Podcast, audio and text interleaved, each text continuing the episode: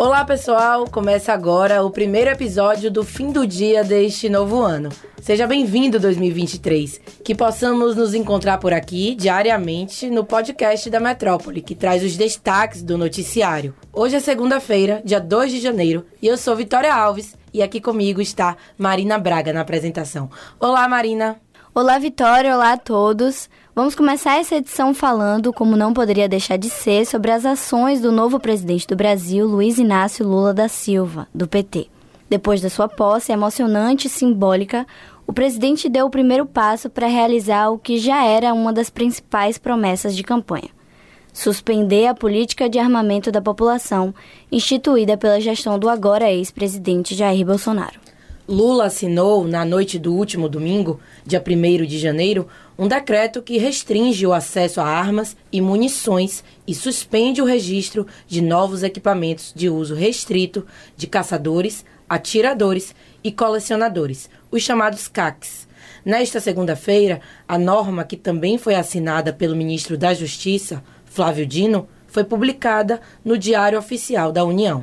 Entre as mudanças, cada pessoa vai poder adquirir no máximo três armas de fogo de uso permitido.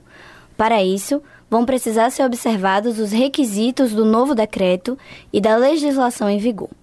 Antes, os limites eram de 5 armas para colecionadores, 15 para caçadores e 30 para atiradores. O texto ainda define que o interessado vai precisar apresentar comprovação de efetiva necessidade para comprar uma arma está previsto ainda um recadastramento das armas compradas desde maio de 2019 e os proprietários terão até 60 dias para fazer isso. Além disso, o decreto suspendeu a concessão de novos registros para CACs, para clubes e para escolas de tiro. E foi instituído também um grupo de trabalho para apresentar uma nova regulamentação para a Lei número 10.826 de 2003, conhecida como Estatuto do Desarmamento. E ainda sobre o novo governo, o novo gestor da Bahia, Jerônimo Rodrigues, do PT, foi até Brasília nesta segunda-feira acompanhar as solenidades de posse dos novos ministros do governo federal. Entre elas, a cerimônia do ex-governador da Bahia, Rui Costa, que foi empossado como ministro da Casa Civil da Presidência da República. E além do governador, outros nomes da política baiana marcaram presença no Salão Nobre do Palácio do Planalto, como os senadores Jacques Wagner e Otto Alencar. Durante o momento de transmissão do cargo de ministro para Rui Costa, Jerônimo discursou brevemente e disse que a passagem de Rui Costa pela Casa Civil deixará marcas firmes na reconstrução do país. Nas redes sociais, Rui Costa publicou um registro da cerimônia, agradecendo pela confiança do presidente Lula e dos secretários que aceitaram fazer parte do ministério. Esta segunda-feira também ficou marcada pelo início do velório do rei do futebol. O corpo de Pelé, que faleceu na última quinta-feira, aos 82 anos, chegou pela manhã ao estádio Urbano Caldeira, a Vila Belmiro, em Santos, no litoral de São Paulo. A cerimônia, que começou às 10 da manhã, aberta ao público, vai ter uma duração de 24 horas, se encerrando somente na terça-feira, no mesmo horário. Na fila para entrada, com uma espera de duas horas e meia, com fãs de todas as idades, foram registradas muitas homenagens, entre músicas e vestimentas, e até uma pequena confusão com uma dupla que tentava furar a fila. Tudo foi controlado rapidamente. E por falar em homenagens, o presidente da FIFA, Gianni Infantino, disse que vai pedir a todos os países membros da FIFA para nomear pelo menos um estádio em homenagem ao Rei Pelé. Ele esteve no velório do rei na manhã de hoje, junto com o presidente da CBF, Edinaldo Rodrigues, e o presidente da Conmebol, Alejandro Domingues. Vamos falar de economia? Hoje em dia, dos serviços públicos aos vendedores ambulantes, todos aderiram ao famoso PIX, o sistema de transferências instantâneas que está em vigor desde novembro de 2020.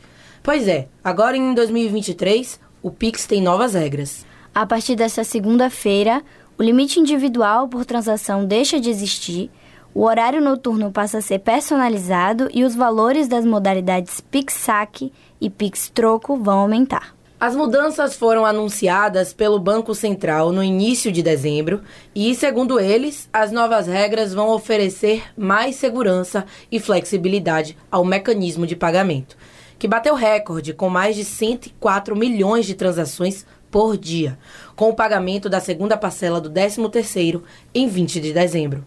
Segundo o BC, a sugestão para abolir o limite por operação foi feita em setembro pelo Fórum Pix, grupo de trabalho coordenado pelo órgão e secretariado pela Federação Brasileira de Bancos, que reúne as instituições participantes do Pix. Ainda entre as mudanças, os limites das operações Pix com finalidade de compra passam a ser iguais aos da transferência eletrônico disponível, o famoso TED antes eram atrelados aos limites dos cartões de débito. Além disso, o Tesouro Nacional agora pode pagar aposentadorias, pensões e salários ao funcionalismo por meio de conta-salário associada ao PIX. Todas essas regras valem a partir de hoje, 2 de janeiro. E a gente finaliza a edição de hoje voltando a falar de política. A bancada do PSOL na Câmara protocolou no Supremo Tribunal Federal um pedido de prisão preventiva do ex-presidente Jair Bolsonaro.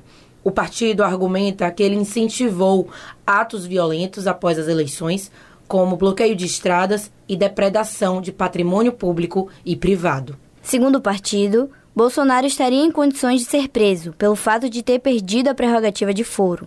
Na petição, o PSOL pede também a quebra de sigilo telefônico e telemático e uma busca e apreensão de provas para evitar qualquer tipo de destruição ou ocultamento. A gente acompanha as atualizações desse pedido por aqui. Acompanhe também no metro1.com.br. O episódio de hoje fica por aqui, pessoal, mas se você quiser ter acesso a mais notícias, basta acessar o metro1.com.br. Acompanhe a gente também pelas redes sociais. Arroba grupo.metrópole no Instagram e no TikTok e arroba metrópole no Twitter. Lembrando que você pode ativar as notificações no Spotify para receber um alerta a cada nova edição do fim do dia.